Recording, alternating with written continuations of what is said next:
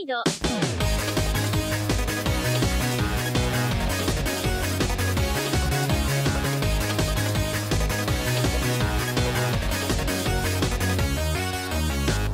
Aïe aïe tout le monde, on se retrouve pour une nouvelle chronique d'Historyloid et aujourd'hui on remet le couvert en parlant de musique avec un nouveau compositeur, Casey Live Tune, un autre énorme mastodonte de la communauté Vocaloid.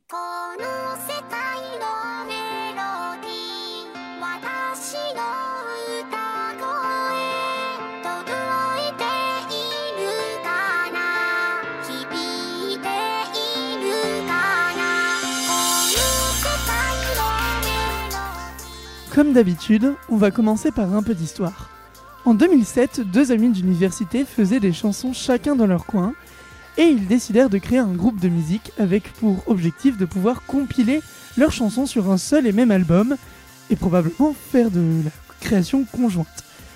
On va appeler ces deux personnes euh, par leur nom de scène à partir de maintenant, à savoir Casey et Kajukipi. Ensemble, ils vont créer le groupe Live Tune, contraction de Autotune et Ableton Live, ce qui va être vachement pratique pour vous expliquer les caractéristiques de la musique que produisent les deux compères. Et là, comme depuis quelques chroniques, vous, euh, vous devez vous dire mais, mais Nathan, tu nous refais le même coup qu'avec euh, Rio Supercell. Tu nous parles d'un groupe, mais le nom de ta chronique ne cite qu'un seul membre du groupe. Et vous avez tout à fait le droit de vous poser cette question, chers auditeurs et auditrices. Mais patience, bande d'impertinents et passionnés, je m'en vais vous répondre à vos interrogations immediatamente.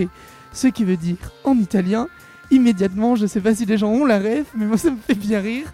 Euh, dédicace à Nico Béré. si ma chronique porte plus particulièrement sur Casey que sur Kajukipi, c'est tout simplement parce que celui-ci va quitter le groupe pour travailler chez Capcom. Et un peu à la manière de Rio, Casey va donc s'approprier le pseudo Live Tune et le faire fusionner avec le sien. Au niveau des albums, le groupe va tout de même en sortir deux, dont un qui va marquer l'histoire de Vocaloid à tout jamais, à savoir Repackage, qui est le tout premier album de musique en featuring avec Hatsune Miku à être distribué en circuit mainstream par un gros label professionnel, à savoir Victor Entertainment Inc., qui distribuera aussi Remikuz, un album de remix, fait le 25 mars 2009, à savoir deux ans après Repackage, le tout premier album de Live Tune. Après la séparation du groupe, Casey se fera signer chez le label Toys Factory, donc le label du groupe Baby Metal pour ceux qui connaissent, chez qui il va rester jusqu'à aujourd'hui. Il va par la suite faire des collaborations avec de grands noms dans la communauté comme Rio, dont on a parlé maintes et maintes fois, ou Ch- Hachiojipi, dont nous verrons le cas très très prochainement. Il va signer de très gros hits comme Yellow, Tell You World, Package, Last Night Good Night, Weekender Girl, Decorator, pour ne, pour ne citer que ceci. Supercell est un des compositeurs ayant sorti les titres les plus connus de la diva numérique, Casey Live Tune est certainement en seconde position. Et avant de passer aux caractéristiques de la musique de Casey et de donner mon avis, on va faire un mini focus sur ses influences. Pour le moment, chers auditeurs et auditrices, je vous ai présenté seulement un compositeur. Mais je pense qu'au fur et à mesure que les chroniques vont arriver, vous allez sûrement vous dire que de toute manière, ce genre de musique est tellement de niche ou connoté pour une certaine audience qu'il est peu probable que ces artistes puissent évoluer et vraiment s'exporter à l'international. Cependant, Casey, en tant que DJ, possède beaucoup d'influences occidentales, dont les DJ Daft Punk ou Z. En parlant de Z, celui-ci aime et valide le travail de Casey, au point où ils ont collaboré deux fois. Une première fois sur le remix du titre Spectrum de Z, et une deuxième fois en featuring sur le titre Finding the Nexus. Casey est d'ailleurs connu dans le monde de l'électro comme le DJ qui porte tout le temps des suites bariolées, et c'est vrai que sur toutes ses apparitions publiques, on le voit porter un sweat assez coloré avec une capuche dessus. Ce qu'il faut comprendre avec cette observation, c'est que Vocaloid n'est pas juste un délire étrange venu du Japon, fait pour satisfaire une, fanbase, mais c'est un véritable tremplin musical. Vocaloid a permis le fait que nombreux DJ ou musiciens, majoritairement japonais évidemment, puissent briller dans leur domaine respectif. On ne compte plus le nombre de musiciens étant devenus de gros noms dans l'industrie musicale, que ce soit sur la scène J-pop, dubstep, électro, funk, jazz ou même bossa nova. Vocaloid est équitable et donne sa chance à tous les types de musiciens. revenons à la musique que produit Livetune.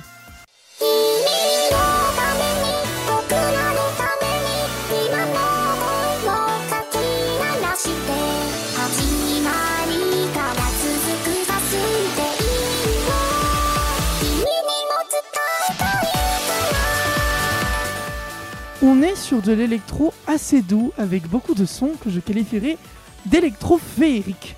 Ce sont généralement des chansons très joyeuses avec des mélodies qui, faut l'avouer, se ressemblent d'une chanson à l'autre quand même.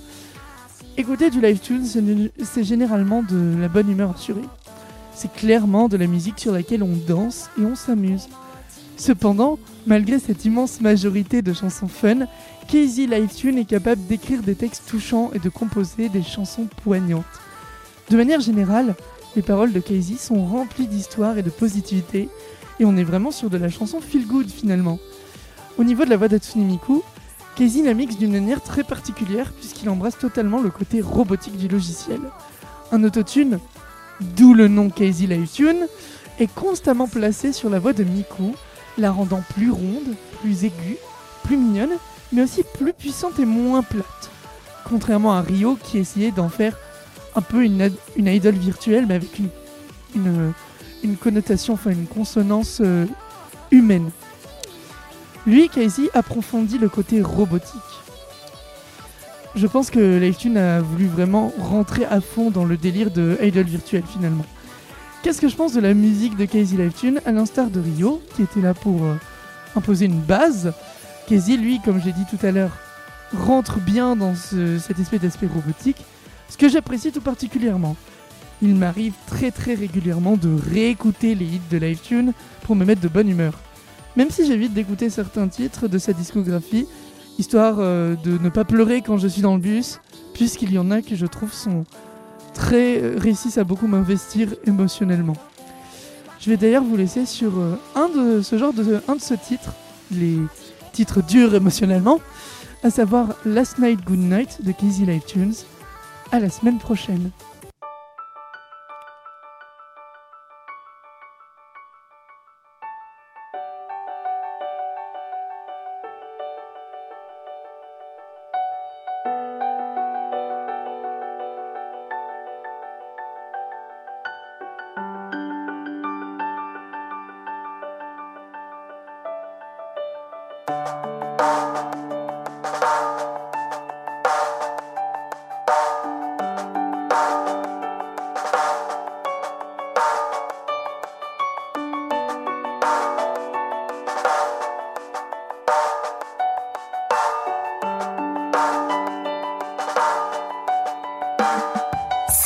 嘶哑